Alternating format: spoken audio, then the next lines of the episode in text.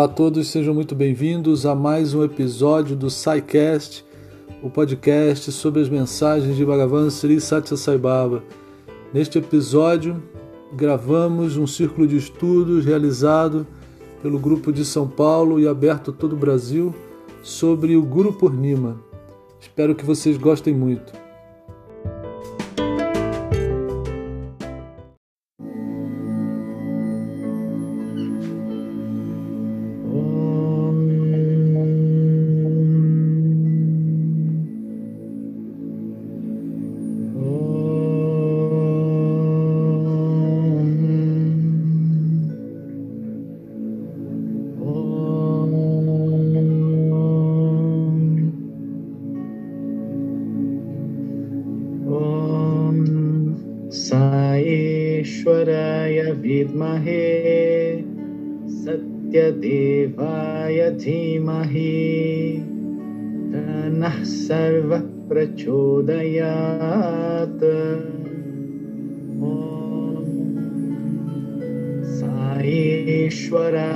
विद्महे सत्यदेवाय धीमहि। धनः सर्वप्रचोदयात्। ॐ सा ईश्वराय विद्महे।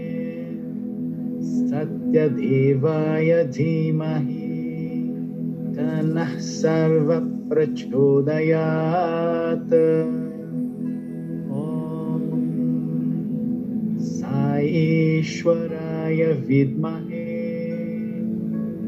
सत्यदेवाय धीमहि तनः सर्वप्रचोदयात्।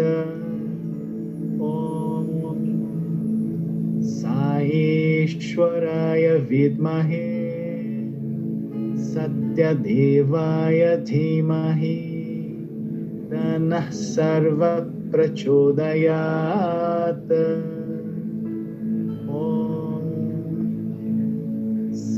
ईश्वराय विद्महे सत्यदेवाय धीमहि तन्नः सर्वप्रचोदयात्। ॐ सा ईश्वराय विद्महे।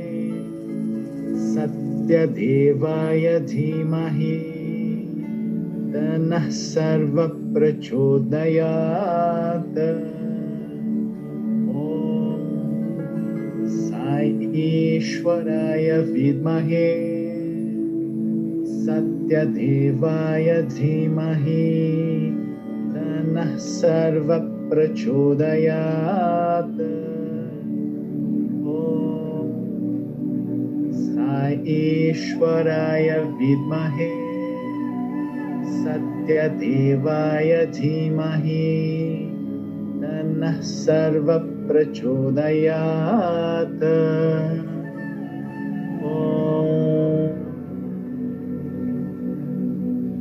शान्ति शान्ति शान्तिः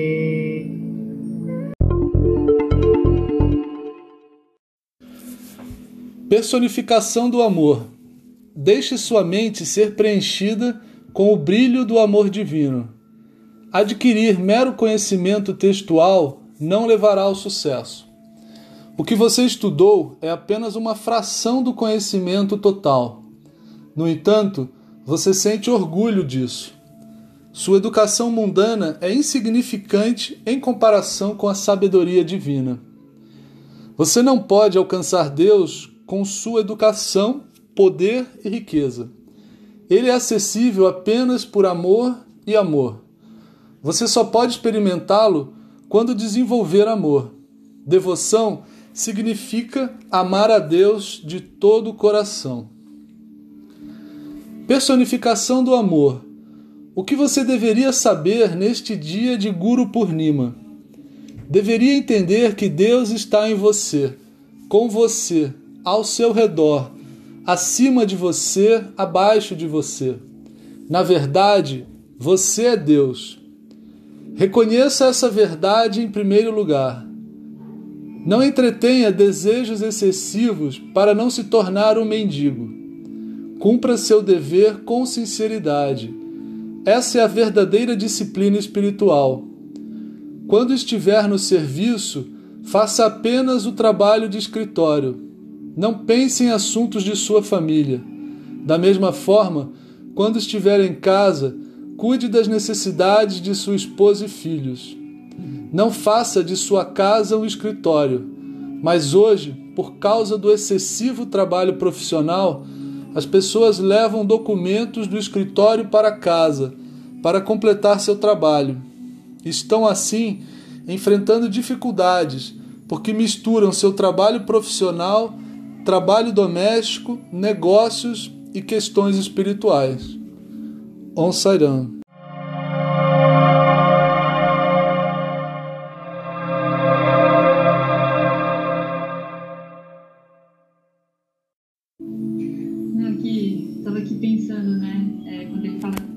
esse dever com sinceridade e, e de focar, né? Quando você está quando você está no escritório é trabalho do escritório, quando, quando você está em casa é, e a gente nessa época de home office, né? A gente acaba misturando muito isso, mas é, cumprir é, determinadas tarefas com extremo foco, né? Que que ele fala aqui, né? É, o, é um verdadeiro é a verdadeira espiritualidade, né, fazendo as coisas com foco e entregando os frutos da ação para Ele, com a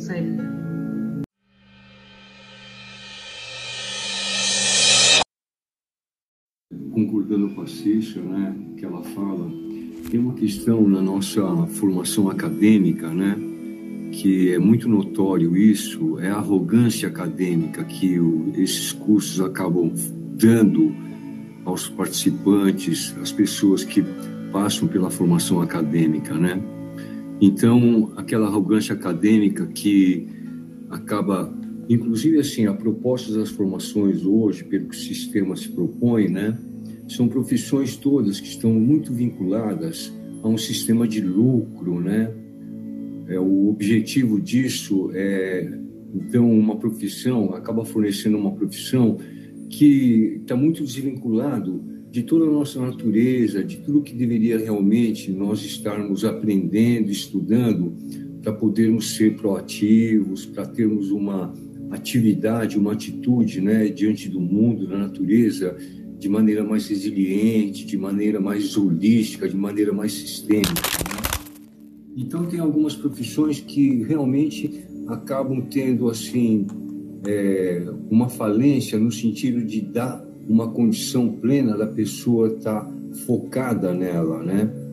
Eu digo isso assim, é, porque algumas profissões têm esse aspecto mais facilitador, né? Da pessoa, ao estar fazendo ela, está totalmente dedicada a ela e de uma maneira muito plena, principalmente em algumas profissões que têm esse vínculo, né?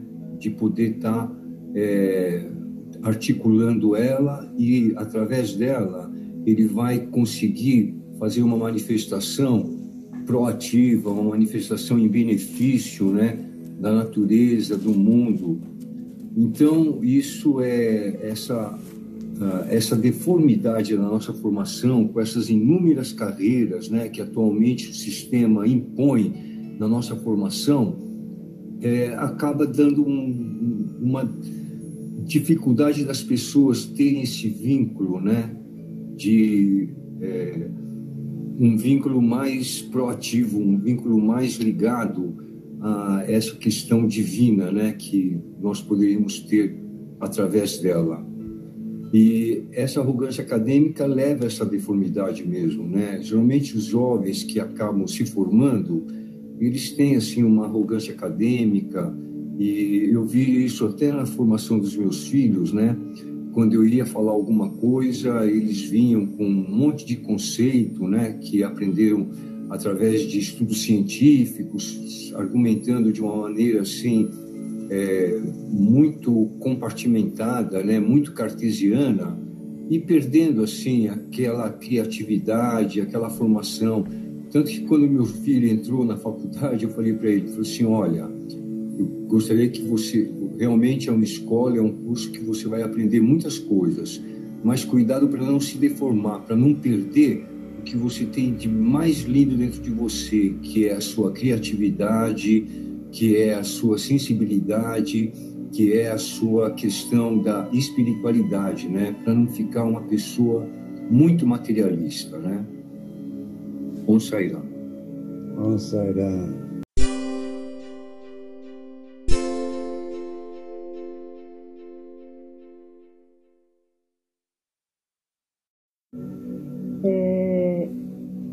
Eu acho que a educação em valores humanos entraria aí, complementando isso que o Paulo falou, né? A educação em valores humanos entraria aí nessa, nessa completude, né? Formação completa do ser, para não só ser um acadêmico arrogante, não só ser um materialista, não só ser um capitalista, é, mas um ser humano completo, né? Com, deixando aflorar os valores humanos que existem em todos nós. Aí é só ressaltando, né? O valor dessa educação em valores humanos. Não sairão.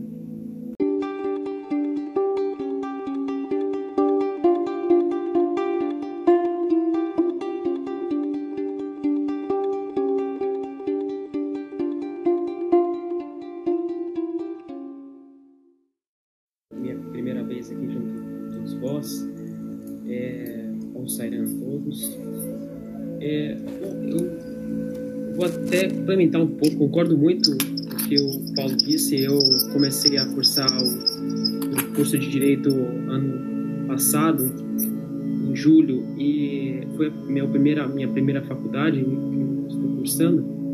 E eu observei muito isso, essa, essa, essa competição. Né? Infelizmente, no universo acadêmico, a gente nota muito isso, gente, essa competição e mas o que eu tenho sentido muito assim é que o Senhor tem, tem concedido a oportunidade de estar tá mostrando às pessoas ah, outros meios né, de você lidar nesse ambiente acadêmico e até é, ah, todas as glórias a, a, Deus, mas tentando representá-lo né, de alguma forma é, através de uma uma boa ação, de uma ação coletiva, de compartilhar estudos, compartilhar materiais, né? Não tendo aquela visão mais individual. Então, é, basicamente, o que eu tenho analisado nisso é, é essa oportunidade que eu estou tendo de poder ser um, um exemplo ali é, e poder ser um reflexo de Deus, né, para as pessoas, podendo uh, mostrar os ensinamentos é, do mestre através do meu próprio exemplo, né? Eu, eu vejo que às vezes a, as pessoas elas estão tão é, é, maquiadas com essas a, com essa racionalidade, né? Elas estão tão bloqueadas a receber qualquer tipo de ensinamento espiritual qualquer tipo de conversa, elas estão tão fechadas a isso. Você fala qualquer nome de Deus que você pode abordar para elas, elas já tendem a ter uma aversão, ah, você é religioso, né, e tal. Até professores já vieram é, é, Falaram, ah, você, você sabe muito de religião, né, e tal. E aí você fala, não, então, é, tem um mestre que, que diz que todas são válidas, né? Então você, você vai jogando essas, nessas oportunidades, você vai jogando essas pitadinhas, assim, uh, do mestre. Mas é basicamente isso, meus irmãos. E obrigado pela oportunidade. Vamos sair. Vamos sair.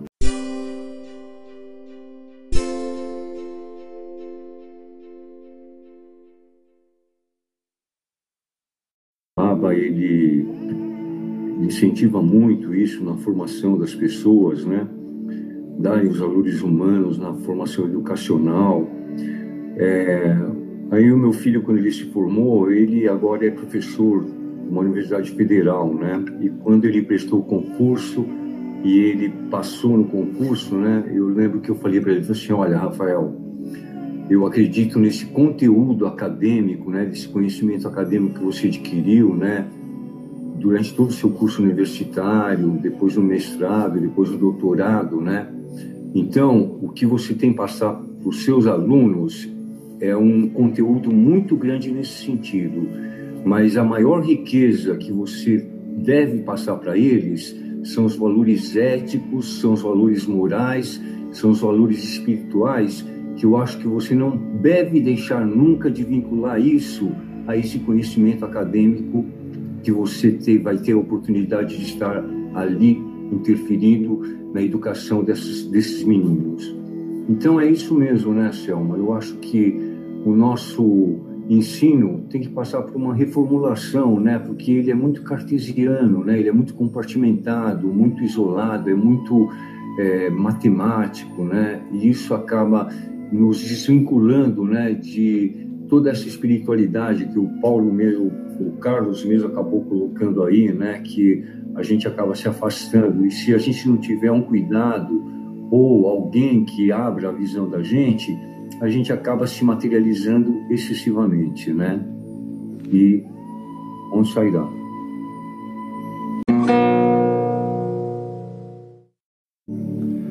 Percorra o caminho que o Guru mostrou. Quando eu estava no corpo anterior em Shirdi, havia uma mulher chamada Radabai, que ansiava por obter de mim iniciação em um mantra, palavra ou fórmula sagrada. Aquele dia também foi Vyasa Purnima. Ela estava tão ansiosa para conseguir um nama, nome, que recusou comida até que ela conseguiu. Três dias se passaram assim, mas Baba não cedeu. Finalmente, Shama, que estava com o corpo anterior, falou sobre ela e implorou em seu favor, pois temia que ela pudesse morrer de fome. Ele disse que se ela morresse, seria ruim para a imagem de magnanimidade pela qual Baba era conhecido. Radabai foi trazida em uma condição fraca. Baba pediu-lhe para procurar algum guru e receber a iniciação. Ela disse: Eu não conheço nenhum outro. Baba perguntou-lhe o significado do verso Guru Brahma, Guru Vishnu, Guru Deva Maheshvara, Guru Sakshta, Paramam, Brahma Tasmai Sri Gurave Namaha. E perguntou a ela: Por que não adotar o nome do Guru então? Por que exigir outro nome do Guru? Se o Guru é Deus, obedecer suas ordens, percorrer o caminho que ele mostrou, são tão práticas, são tão práticas eficazes quanto o japan, repetição do nome. Uma vez que você tenha assegurado um guru para si, deixe tudo por conta dele, até mesmo o desejo de alcançar a libertação. Ele o conhece mais do que você jamais poderia. Vai orientá-lo naquilo que é bom para você. Seu dever é apenas obedecer e reprimir a tendência de se afastar dele. Você pode perguntar: como vamos ganhar nossa comida se nos apegamos a um guru deste modo? Esteja convencido de que o Senhor não vai deixá-lo morrer de fome.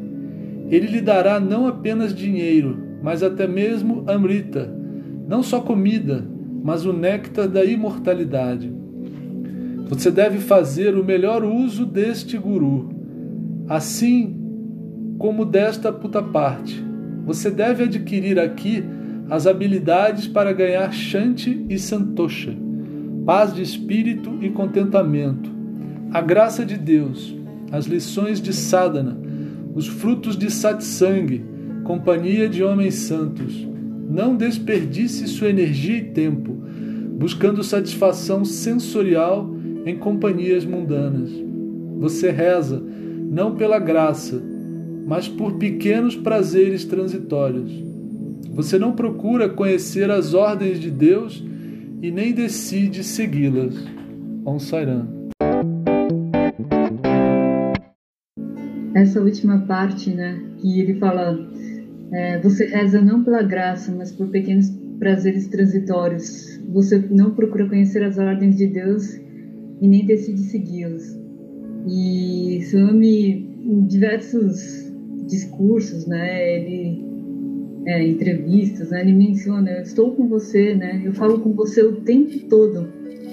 e realmente, o tempo todo a gente sabe né, o, que, que, o que, que é que a gente tem que fazer, o, o correto, né? Mas às vezes a mente, né, no meu caso, assim, às vezes eu me pego assim, ah, tem que fazer tal coisa, né? É, me, é, assim, vem como uma intuição. Mas é, com, com a mente de macaco, falar, não, isso deve ser coisa da minha mente, né? Não é saibava. Então, a gente tem que estar muito é, trabalhar muito nessa questão da, da pureza, né, com, com o sadhana, realmente tudo que ele fala aqui, né, é, de praticar o sadhana, do satsang, repetição do nome, que tudo isso de uma forma vai purificando, vai purificando esses vasanas que a gente tem, né, impulsos impuros, e, e, a gente fica mais conectado com, com ele, e aí sim a gente consegue seguir as ordens e não como a gente só segue, né, mas a gente busca, né, constantemente essa aprovação dele. Não sei. É bem legal isso aqui, ó. Uma vez que você tenha assegurado um guru para si, deixe tudo por conta dele, até mesmo o desejo de alcançar a libertação. Ele o conhece mais do que você jamais poderia. Vai orientá-lo naquilo que é bom para você. Seu dever é apenas obedecer e reprimir a tendência de se afastar dele. Acho isso aí. Por que, que a gente tem essa tendência de se afastar? Alguém poderia me responder, por favor? Não serão, vamos dizer assim, maus hábitos, né, que a gente foi criando, né? A gente se deixou, eu imagino assim, se sujar, né? Andamos com pessoas erradas, não não nos conduzimos, vamos dizer assim, o tempo todo da maneira correta, né? E aí, de alguma forma, isso tudo tá lá dentro, né? E, e em tese também é mais fácil, né? Mais às vezes até mais simples, mais prazeroso, né? Quantas ilusões, né? Talvez humilde possibilidade, né? Sarando. Obrigada, Marcelo. É, eu penso sim que a gente esquece às vezes nas mínimas coisas, né? Às vezes é, a gente está num, numa confusão, é, numa situação difícil e, e, algumas vezes a gente esquece, né? De a gente, tá, a gente se afasta e aí acaba complicando um pouco mais a situação, é, vendo aumentando o tamanho do problema, porque, porque a gente está afastado. É uma tendência que a gente tem, é, não sei de onde vem, né? É, e a gente precisa ficar atento para isso, né? Porque se ele está o tempo todo ali do nosso lado, nos assegurando, deixe tudo por conta dele. A gente ainda tem algumas dúvidas, né? De vez em quando. Acho que é um pouquinho de, de fraqueza de fé no meu caso, né? Estou falando. Sairan. Sairan. Só um comentário também, né? Eu, eu acho que talvez um exemplo, né? O, o celular, né? Que a gente está aí todo mundo viciado com ele, né? Ninguém vive sem, mas você tem que carregar ele todo dia, né? Você tem que carregar ele muitas vezes mais de uma vez por dia, né? Dependendo do uso. Então, Talvez a, a nossa concentração nele, né, a nossa oração, a nossa a meditação, né, essa conexão, ela, ela, se ela acontecer também com um ritmo né, adequado e uma periodicidade que nos mantenha sempre energizados, eu acho que é uma forma de, de superar, né? De alguma forma, o Baba fala, né, que você está na estrada de terra lá, você está andando, tá tudo lindo, né? A poeira só fica para trás. Na né? hora que você para, o vento vrum, traz toda aquela poeira para cima de você, né? Então, talvez essa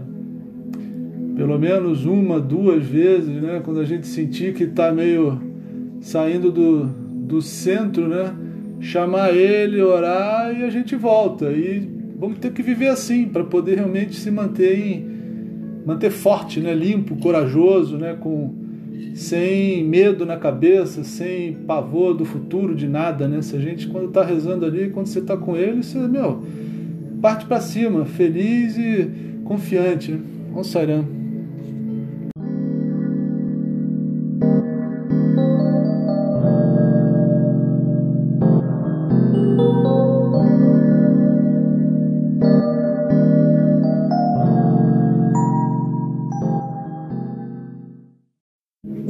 Na realidade, é orar e vigiar 24 horas, né? Para a gente ser esse canal limpo e como a Nath falou, quando as intuições vierem, a gente dá atenção porque elas são verdadeiras, porque você está ali é, praticando o nome do Senhor uh, o tempo todo, é, atento a, a, aos acontecimentos, que isso nada mais é que orar e vigiar 24 horas. Sairão.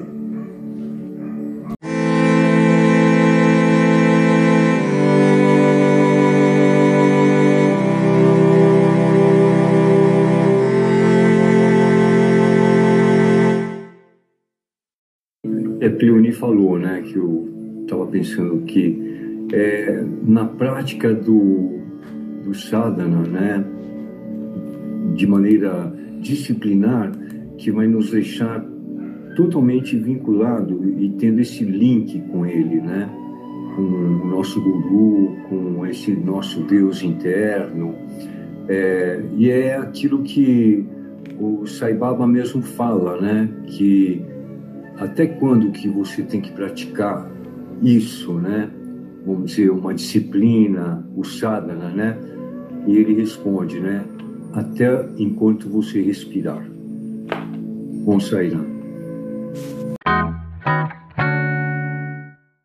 É, vou, é, lendo aquelas palavras dele, né? Nessa puta parte você encontra desenvolve as habilidades para conseguir Shanti, que é a paz, e Santosha, que é esse contentamento. É, dentro de mim vem muito forte assim aquela pergunta: será que nós de fato queremos ser felizes? Porque Swami repetiu várias vezes Felicidade é a união com Deus. Simples, felicidade é a união com Deus. E essa união com Deus você obtém através da consciência integrada constante, é, não só esse sadhana de repetir o nome de Deus, da meditação, mas de oferecer cada ação a Ele a ação mais simples, oferecer a Ele. Praticar essa consciência integrada constante. E fazendo isso, você é feliz. Você obtém Shanti e Santosham, esse contentamento perene. Mas é sempre assim, interessante a gente se perguntar Será que nós de fato queremos ser felizes? Vamos sair ah,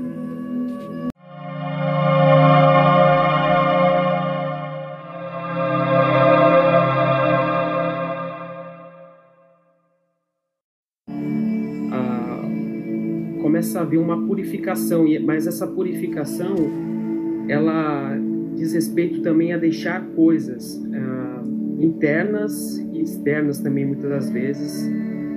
Ah, o guru é quem vai muitas das vezes ser a única pessoa para te escutar, para ser a única pessoa a te entender em momentos difíceis.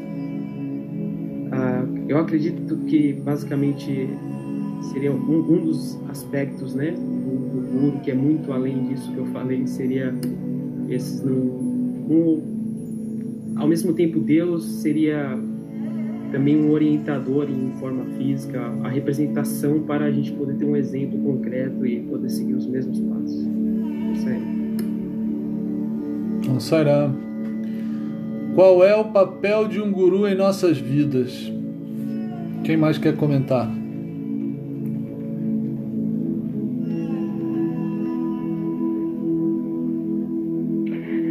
É, para mim, o papel do guru é nos fazer felizes. Jesus, por exemplo, ele deixou a grande máxima, né? Amai-vos uns aos outros. E Sai Baba, uma vez ele disse num discurso: se aqueles que se dizem cristãos é, praticassem realmente apenas esse conselho né, de Jesus, o mundo seria tão diferente, seria um paraíso. Ele disse: aqueles que se dizem cristãos. Né? Então, todos esses gurus que existiram, existem, é, eu sempre tenho essa, essa, essa compreensão de que eles querem que nós sejamos felizes. E para que nós sejamos felizes, nós temos que ter essa união com Deus, como diz Swami. União com essa divindade interior, que é justamente a fonte de amor, de alegria, de contentamento, de paz, de tudo. Não é? Então, o Guru, ele quer apenas isso, né? que sejamos felizes. Não sairão. Sairá. Eu faria uma analogia dizendo que ele é o motorista e nós somos o carro. Nós temos que dar todas as condições gasolina, pneus em ordem, é, motor, manutenção, para que ele possa fazer, é, guiar este, este veículo que somos nós. Será? Não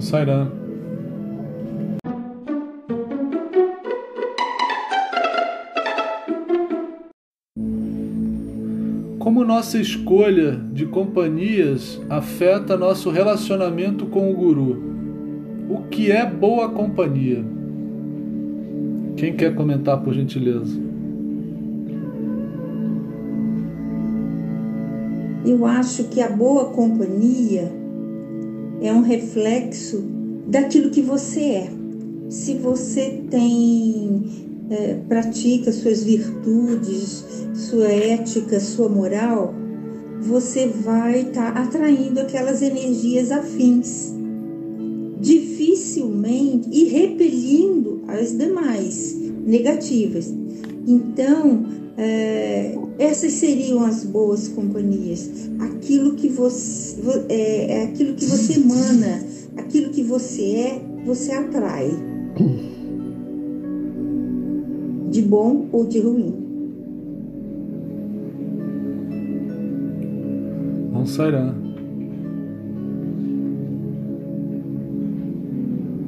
Como nossa escolha de companhias afeta nosso relacionamento com o guru? O que é boa companhia? Quem mais quer comentar, por favor?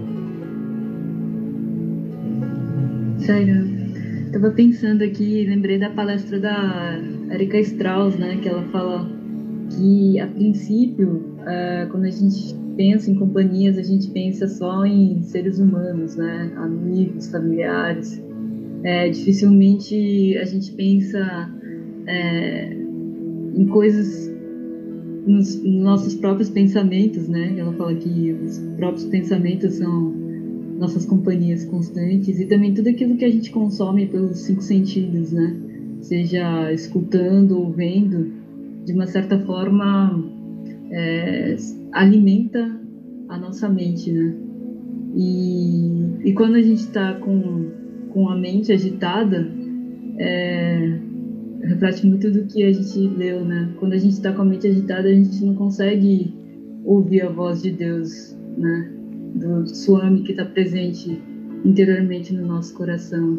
Então, por isso que é, a gente precisa praticar esse sadhana de tentar silenciar a mente para que a gente possa cultivar mais e mais a companhia com o Swami interno, com Sairam. Um Sairam. Mais alguém para fechar essa pergunta? É, com relação à escolha das companhias, né, afeta o nosso relacionamento. É, quando a gente não tem assim uma firmeza do, das nossas intenções, né, da pureza que podemos alcançar dentro de nós, a gente acaba sendo muito suscetível à interferência de outras companhias, das companhias que estão na nossa, no nosso relacionamento. Então, eu acho que é, as companhias podem afetar o nosso relacionamento com o guru quando nós somos suscetíveis à interferência das sugestões delas. E se por acaso nós temos já alcançado uma firmeza, né, é, esse afetamento não vai ocorrer. Pelo contrário, eu acho que a gente até pode alcançar é, uma interferência ao contrário, né, melhorar as companhias ruins que estão à nossa volta é, promovendo um benefício a elas, né, iluminando-as. E quando eu falo assim dessas companhias, também o que eu entendo aqui, a gente tem muito essa relação do ser humano com o ser humano, né?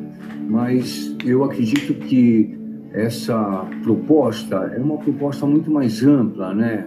Porque é, o ser humano ele vê muito essa questão da relação do, dos seres humanos entre si, mas seria a companhia dos animais, a companhia da natureza, a companhia de tudo. Então, na medida que você tem uma relação boa, né, com o meio ambiente, é, que você tenha compaixão com as outras espécies, né?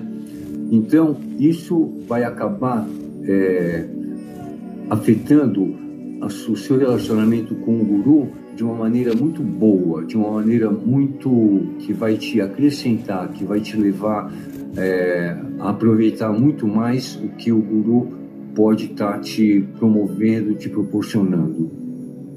Com sairá.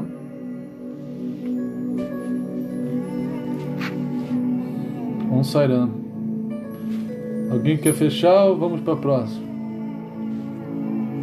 Eu acredito que uma boa companhia é estar é, próximo, rodeado de pessoas que tenham a mesma busca espiritual, né? Que comunguem do amor de Deus, que ah, zelem pelo comportamento baseado nos valores humanos, de alguma forma, é que é, cultivem o amor ao próximo.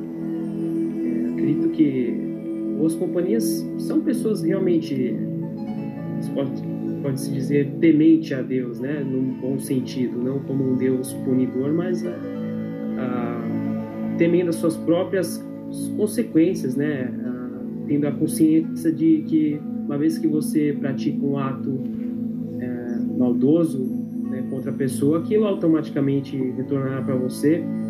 E, e como a gente é esse reflexo de Deus, essa representação de Deus na Terra, como o próprio Swami nos fala, né? E a gente tenta sempre reafirmar isso dentro de nós, né? Que somos Ele de fato. A gente tem uma reputação a zelar, né? A gente está representando o nosso Deus interior e a, o próprio Mestre, né? Então, acredito que ah, o que nos afeta nesse ponto de estarmos rodeados de más companhias pode ser isso, talvez a nossa reputação não no aspecto egóico, mas mais na, na representatividade que nós temos é, de como o amigo Paulo comentou, na, in, nessa inversão, de repente a, atuar como um instrumento de poder ajudar aquela alma que está às vezes perdida, né? Então, não que nós devemos também é, criar uma repulsa, né? Por, essa, por essas pessoas que às vezes estão imbuídas de, de é, na perdição, enfim, mas sempre estender o braço e poder fazer, até ajudar, né? Na medida do possível. Sério. Posso contribuir também um pouquinho? Ainda dá? Opa! É, então, é, Swami fala que as boas companhias são aquelas que nos levam mais próximo a Deus, né? E que nem sempre a gente tem condições de estar com essas companhias, principalmente por causa do, do Maia do mundo, né? Que normalmente engole né, a gente com, com esses aspectos que, que fazem a gente procurar a felicidade em coisas que não são reais, no irreal, né? Na felicidade transitória. Então ele diz: é, como você não vai poder estar sempre com essas boas companhias, Faça, por exemplo, de um livro um bom amigo. Ele diz que um, um, as mensagens divinas, o que a gente está fazendo aqui hoje, né, é, é, são formas de fazer com que nós estejamos em boa companhia, porque são mensagens que vão nos aproximar de Deus. E aí vão nos levar a bons pensamentos, que, como a, a Natália lembrou muito bem, seria a nossa boa companhia. É, porque quando a gente tem bons pensamentos, a gente está mais próximo de Deus. Então, tudo aquilo que nos aproxima de Deus são boas companhias. Com Sairã. Com Sairã.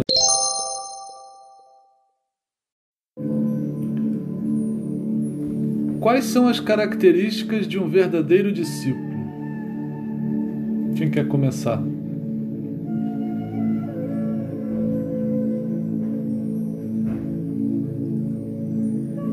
Saída. Acho que não tem. É, assim, no né, no Mahabharata, tem vários exemplos né, de discípulos verdadeiros. É, eu acho que um, mas um exemplo assim para mim que me toca muito é sempre o Hanuman, né? Para mim o Hanuman é sempre uma referência de um verdadeiro discípulo, porque é, to, to, por todo o corpo dele, né? Nas células, nos pelos, em tudo dele, fica tudo nele é em, toa rama. O dia que a gente chegar a isso, é para mim, é a gente vai ser verdadeiro discípulo, não sei, né? Caramba.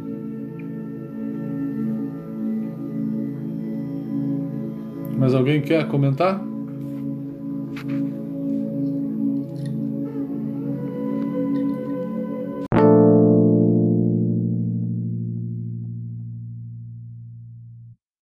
Prática todo ensinamento que o mestre é, coloca, assim, né, nos ensina. Eu acho que, é, como a nossa amiga comentou agora, exatamente isso, a gente conseguir chegar num, num nível de plenitude que todos os nossos atos, pensamento, é, palavras sejam a manifestação do próprio mestre, assim, como se fosse a palavra dele se cumprindo mesmo em nós é algo é bem elevado. Eu não, obviamente, eu, eu, quando essa pergunta eu não posso dizer por, por experiência própria. Uh, eu ainda estou, né, sou um mero aspirante espiritual, mas eu acredito que seja isso, é um nível a ponto de chegar no estado de conseguir botar em prática todo o ensinamento do mestre.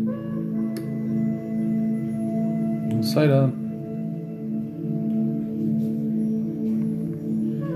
E como evitar procurar falhas nos outros.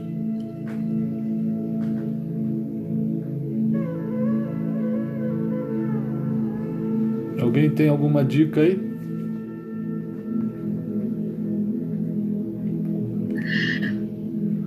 Oi, Marcelo.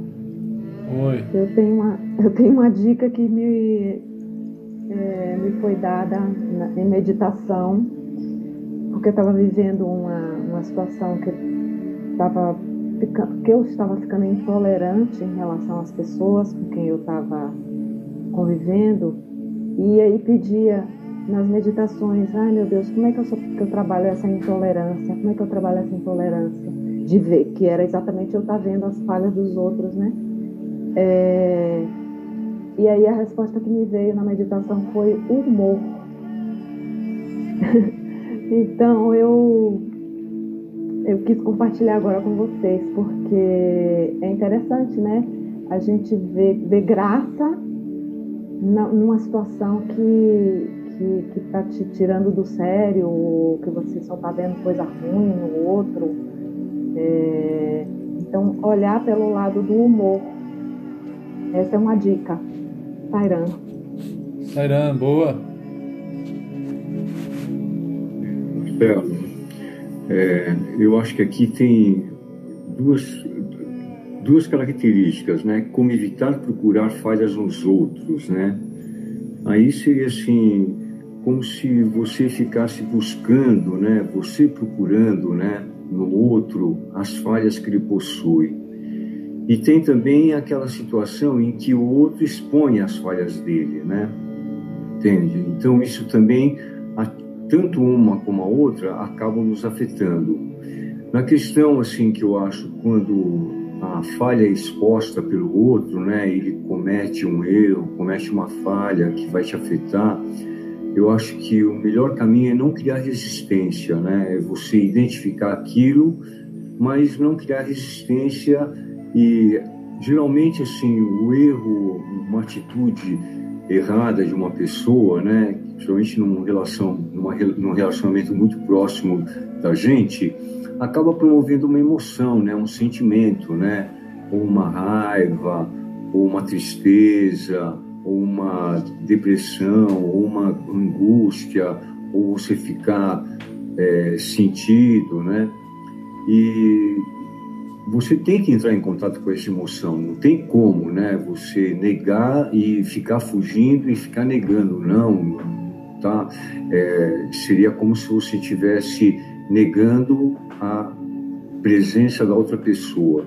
Então, a melhor maneira que eu acho diante de dessa situação, quando uma pessoa promove alguma atitude que vai te dar um ressentimento, é você entrar em contato com essa emoção promovida, mas não criar resistência, não ficar analisando ela, né? Mas também tá vendo?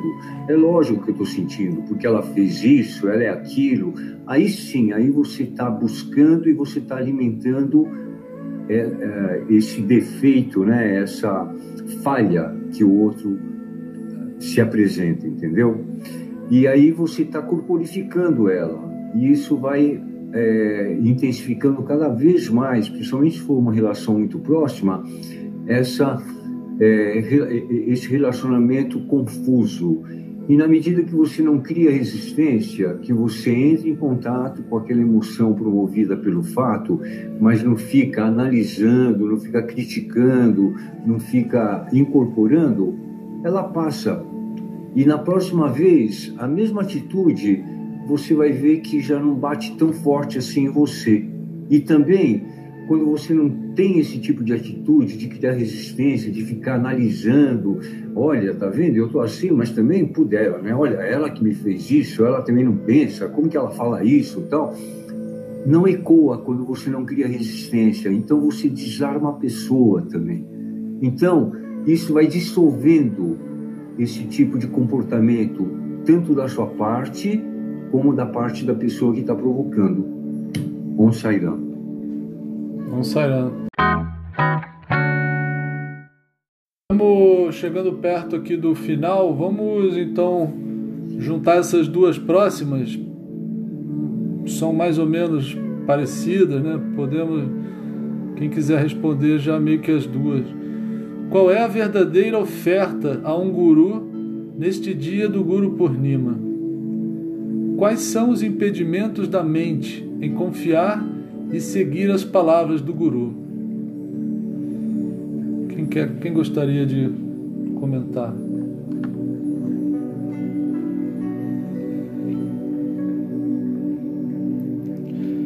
Eu vou, vou comentar um aqui, né? É, pelo menos que eu fui aprendendo, né? É essa entrega total mesmo, né?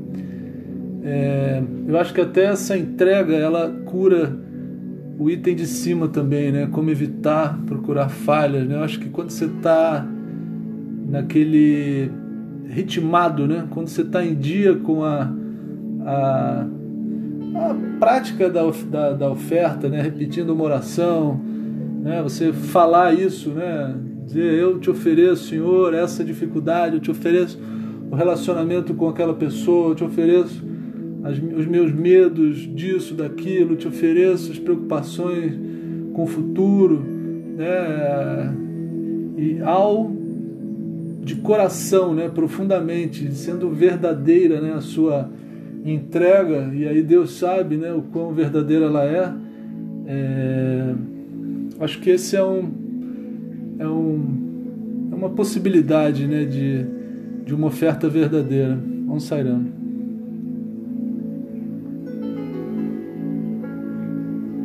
Saira, tem uma analogia que o Swami faz que eu acho muito bonita, que ele fala quando você entrega, é, a entrega total, né, é a mesma é a mesma fé que você tem que cultivar quando você entra dentro de um táxi, né? É, você fala um endereço e o taxista dirige e você não fica falando, ah, vira aqui à esquerda, vira à direita, vai em frente. Não. Você deixa ele seguir lá o Waze ou Maps e Sairana. É, então, da mesma forma, é, com as coisas que acontecem com a gente, com as tarefas, as, as situações da vida, né?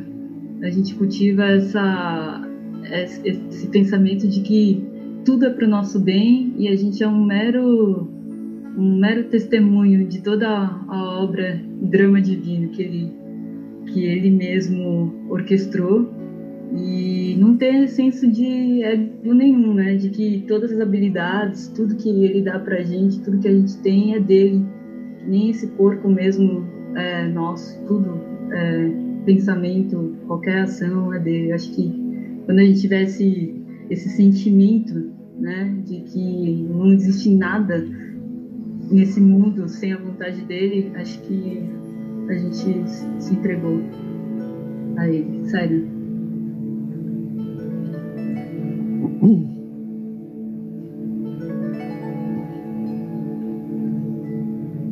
Marquinhos, qual é a verdadeira oferta, Marquinhos, ao guru neste dia?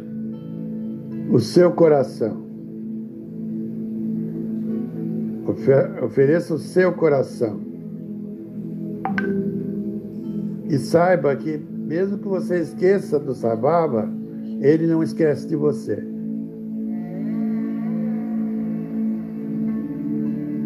Maravilha.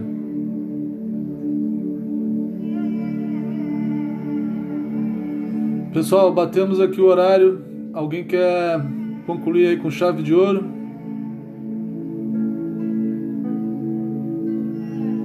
Chave de ouro, eu não sei, eu não sairá. Mas é, eu pensei nisso que o Marquinhos falou, oferecer o coração. Mas o coração já é dele. Então. e aí? Ofereceu o que já é dele. É, é isso. Isso aí. Né? Tudo já é dele, né? Então, na verdade, tudo são dele, né? O que, que a gente tem para oferecer, né? Tudo que ele deu para nós, a gente oferece de volta para ele, mais nada. É. Não sairão. Sairão. Also. uh,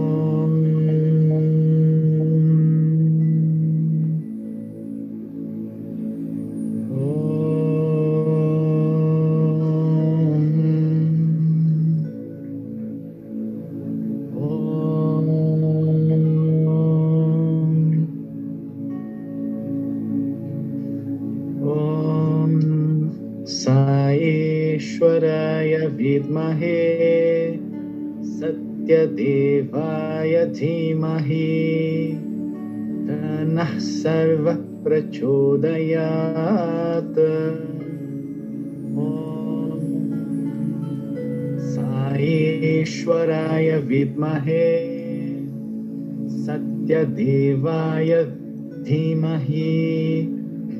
धनः सर्वप्रचोदयात्। ॐ सा ईश्वराय विद्महे। सत्यदेवाय धीमहि। धनः सर्वप्रचोदयात्। साईश्वराय विद्महे सत्यदेवाय धीमहि तन्नः सर्वः प्रचोदयात् ॐ साईश्वराय विद्महे सत्यदेवाय धीमहि तन्नः सर्वः प्रचोदयात्। ॐ साईश्वराय विद्महे सत्यदेवाय धीमहि तन्नः सर्वः प्रचोदयात् ॐ साईश्वराय विद्महे सत्यदेवाय धीमहि तन्नः सर्वः प्रचोदयात् ॐ साईश्वराय विद्महे सत्यदेवाय धीमहि तन्नः सर्वः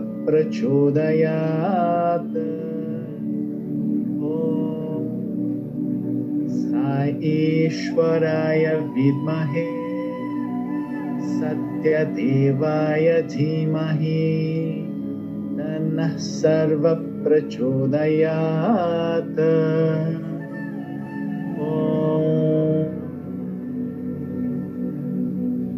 शान्ति शान्ति शान्तिः।